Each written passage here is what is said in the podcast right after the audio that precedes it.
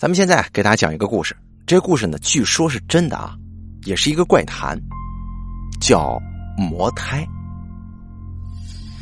这篇文章的笔者是这么说的：“他说这故事呢，是我听一个朋友说的，他老家是山东那边的，真实性无法考证。为了方便描述，下面呢就用第一人称进行叙述。我老家是山东吊路沟的。”不知道有没有山东的朋友听说过这个地方？钓路沟，钓是钓鱼的钓，路是这个梅花鹿的鹿，沟呢就是水沟的沟了。为什么起这么个名呢？这个笔者猜想啊，可能当时因为这儿的鹿比较多吧。不过不得不说的是，这个地方景色很迷人，四面环山，还有一片原始森林。在我很小的时候啊，山中的这个野生动物是很多的。那年呢，我家邻居有一对刚刚新婚不久的夫妻，那小两口很是恩爱呀。据说啊，他俩是城里搬过来的，家境应该都很不错，看样子都是知识分子。男的姓丁，女的姓罗。平时小两口甜甜蜜蜜的，而且偶尔进城回来，都会给邻居们的小孩带些糖果呀、什么小玩意儿之类的，哎，左邻右舍都很喜欢他们。但是有一句老话是这么说的，就是好人不长命，祸害一千年。就是这样的一对好人，却偏偏遇到了一场灾祸，而且差点要了小两口子的命。那是一年冬天的早晨，小丁急匆匆的敲我家大门。因为这农村呢起的都比较早，所以我妈马上就把门打开了。小丁见到我妈的第一句话就是说：“哎，嫂子，我家大哥呢？”他说：“这大哥指的是我爸。”我妈就说：“在呢。”大早上的，你找你大哥啥事儿啊？小丁很着急，带着哭腔就说：“呀，哎呀，我对象小罗流产了，快点让我大哥送他进城里医院呢。”当时因为农村比较闭塞，没有通车，但是我家也有四轮子。我妈一听这事儿不小啊，就赶紧去喊我爸。我爸马上出屋，把这小两口啊就送到医院了。因为那个时候我还小，所以家里人也没带我去。傍晚他们回来之后，就听我妈跟我爸聊天，就说：“可惜了呀，这这孩子都能这么大了，啊，还是个男孩，可能就是呃这孩子大到能看出性别了那个地步。”我当时一听就不乐意了，我就反驳：“怎么？”男孩就可惜了，要是女孩就不可惜了吗？老爸听了之后呵呵一乐，就说了：“哎呦，谁说女孩不可惜了呀？我这老姑娘，你给我十个小子我也不换呢。”因为折腾了一天，估计中午都没顾得上吃饭，爸妈就胡乱吃了口剩饭，躺下睡觉了。第二天一早，我妈就起床杀了一只老母鸡，炖好了之后给小丁家送了过去。因为我平时跟小罗玩的很好，也就跟我妈一起过去了，顺便看看小罗姐。哎，那年我八岁，她才二十刚出头嘛。虽然我妈让我叫她姨，但是呢，我个人还是愿意叫她姐姐的。敲开门之后，开门的是小丁。知道我们的来意之后，他虽然很悲伤，但还是礼貌的说了一声谢谢。进屋之后，第一眼看到小罗，我这心里很不好受啊。在我的印象当中，他是很文静的人，总是分一些糖果还有零食给我吃，而且有的时候还给我讲故事呢。而现在，他则是躺在炕上，双眼无神，蓬头垢面的，而且眼睛肿肿的，显然是哭了很久啊。见到我跟我妈之后啊，他眼睛里好像是回过点神来了，想要坐起来。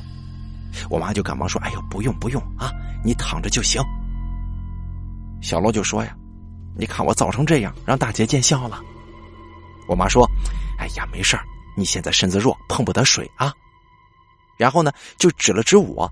我妈继续说：“我生他的时候一个多月都没洗脸呢。”这话刚一出口，我妈就有些后悔了。你说你在一个刚刚流产的人面前提生孩子，这的确有些不妥。我妈赶忙说：“哎呦，大姐也没别的意思啊，我一个农村家庭妇女不会说话，妹子你可别见怪啊。”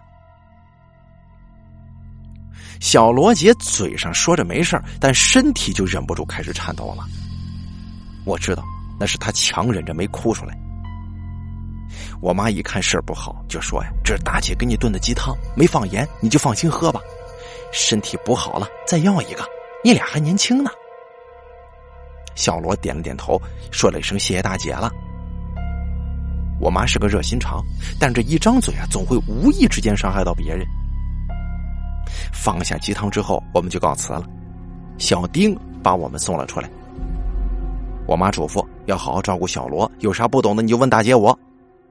这女的小产了，比坐月子还得小心。小丁点了点头，说道：“行，麻烦大姐了。”回到家之后，我爸问怎么样了，我妈说还那样。这城里的孩子呀，就是想不开。我妈当年生了六个，死了俩，不也就那么回事吗？我爸一边抽烟一边叹气，就说：“你呀，心肠好是好啊，但你这嘴怎么这么欠抽呢？”其实啊，我老爸也就是嘴上这么说说。从我记事起到现在，我爸呢没动过我妈一根头发丝儿，啊。我爸突然问道：“哎，媳妇儿，昨天在医院流出的那个孩子，我咋看着那么奇怪呢？”我妈就问：“咋奇怪了？这小孩是不是太小，没长成人形啊？”我爸就说：“不不不，我瞅着呀，那孩子不像个人，尖嘴猴腮的。”像是个耗子似的。我妈呢，本来就是个粗线条的女人，她当时就说：“嗨，这小孩是吧？你不足月份，不都那样吗？别瞎寻思了，赶紧下地干活，一天就知道在炕上抽烟。”过了快两个月了，小罗也能出门了，跟小丁一起来我家，主要就是谢谢我妈炖的鸡汤。我妈说：“谢啥呀？你想吃，大姐接着给你做。”别的咱家没有，这鸡鸭啥的咱不缺。我看见小罗姐姐之后，我就忍不住想往她身上扑啊！我妈当时就给我制止了，说：“你这小罗姐病刚好，身子虚，不能闹。”小罗姐笑着摸了摸我的头，问我想她没有。我说想了。我说姐，你给我讲讲故事呗。原以为事情就这么过去了，一切归于平淡。但是小罗姐姐来我家之后没多久，又怀孕了。那是小丁来我家的时候跟我爸说的。就是大哥，你我我我我对象又怀孕了。我爸听到之后有些生气，就说：“你说你们这小年轻不是作吗？这刚流产没多久，咋还接着要呢？能行吗？”小丁一脸无辜的说：“大哥呀，我我也不知道咋回事啊。”老爹刚要继续问些缘由，可能是碍于我在场吧，就没往下问。小丁见我爸不说话，就说：“大哥，我觉得这事儿肯定有蹊跷，真不怨我。”我爸疑惑看着小丁，就说：“怎么着啊？你怀疑小罗外头有人了？”小丁说：“怎么可能啊？我对象不是那种人，他肯定不会在外头有人。但这事儿怪呀。”我爸想了想说。行，你先回去吧。明天早上，我领你去找陈瞎子。咱们文章当中提到的这个陈瞎子呀，并不是真的瞎子，因为他整天戴着个墨镜，所以村里人就管他叫陈瞎子。有人问他为啥戴墨镜啊？他很有自信的就会哎这么拢一拢长发，就说好看呗。而且这个人呢，更像是二流子。哎，不是什么得道高僧，三十出头，吃喝嫖赌样样精通。有一回嫖娼，派出所抓他，他光着身子跑啊，跑到河边，扑通一声就跳下去了。所以呢，又多了一个响当当的外号“浪里白条”，那可真是浪啊。不过呢，这个人真有两把刷子，并且帮村里看过不少怪事但因为他人品不咋地，所以一般呢，不是遇到大事没人愿意找他。第二天，我爸带着小丁去他家，他没在家。我爸呢，就在麻将桌上把他给抓下来了。一开始他还不愿意，我爸拍了拍他说：“有人找。”他头也没回的来了一句：“滚一边待着去，老子正正正兴着呢。”我爸这脾气一上来，直接就把麻将桌子掀翻了。其实我爸呀，在我们那片是挺虎的一个人。这一桌子人见我爸发火了，也没敢说啥。这陈瞎子一回头一看是我爸，马上笑嘻嘻的：“哎呀，嗨，我当谁呢？原来是大帅呀！”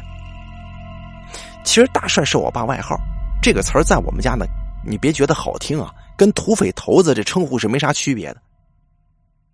我爸就说：“你甭废话，老子找你有急事快点办不明白，我让你真瞎。”然后呢，就跟拎小鸡儿似的，把这陈瞎子就从麻将馆里拽出来了。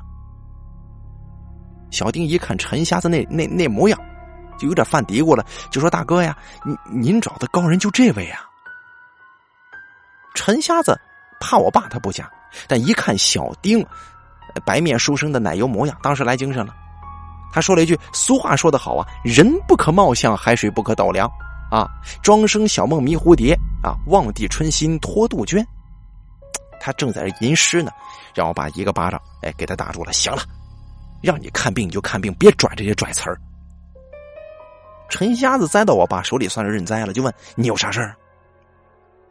小丁说他媳妇儿流产了，没多久居然又怀了，而且他也一直没碰他媳妇儿。陈瞎子说：“你没碰，别人碰了，这也正常。”这话挺难听的啊！我爸举起手来又要打，这陈瞎子就说：“哎，大哥，你别动手啊！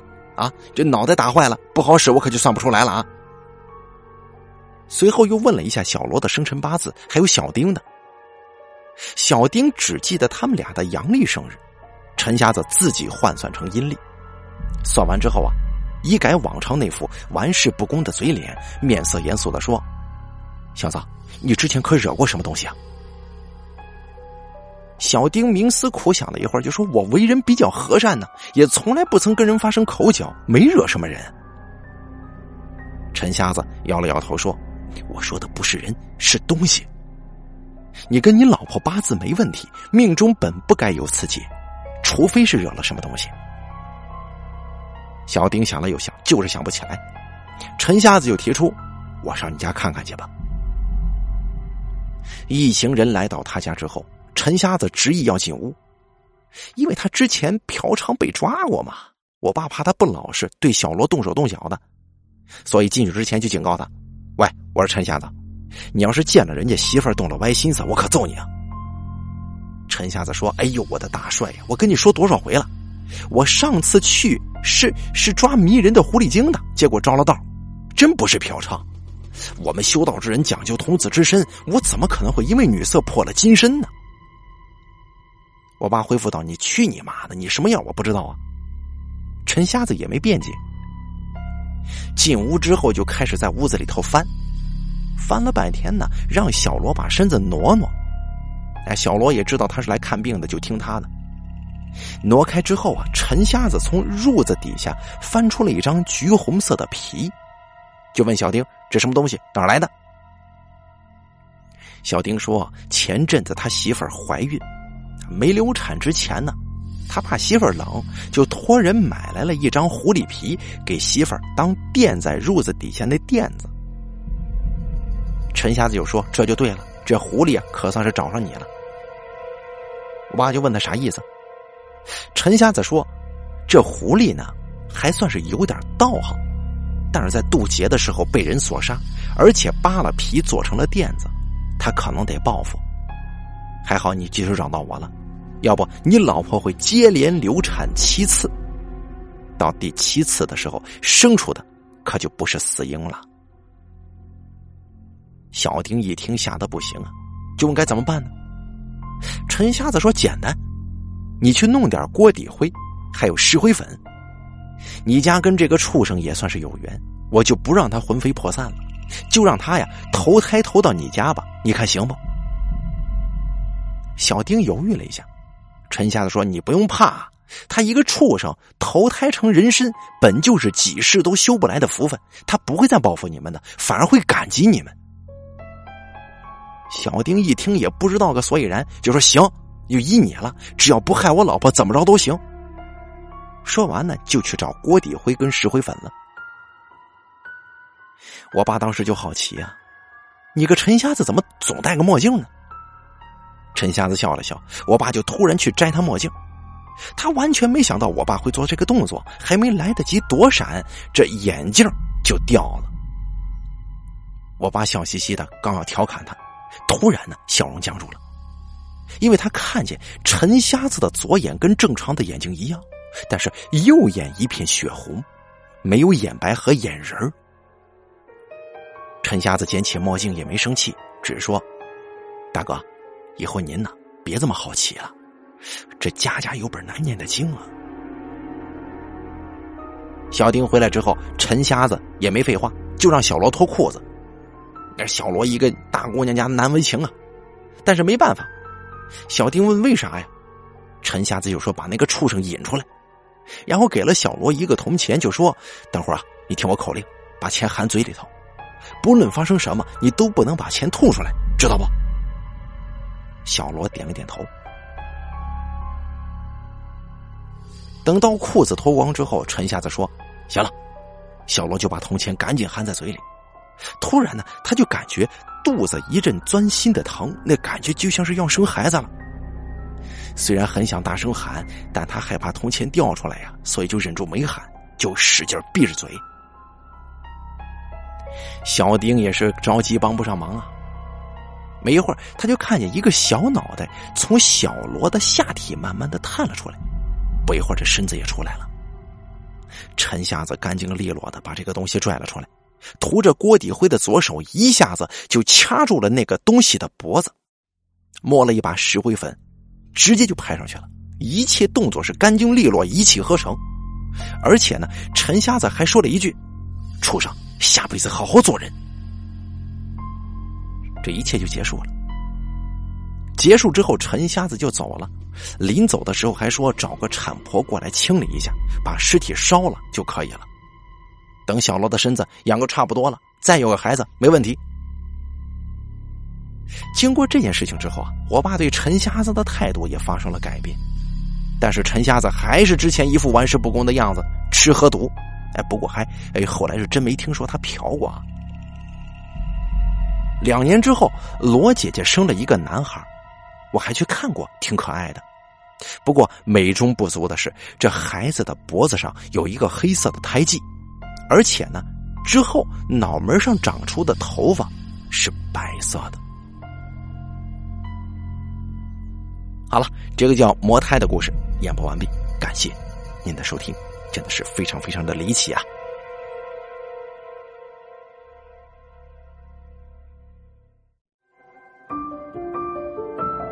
本期故事演播完毕。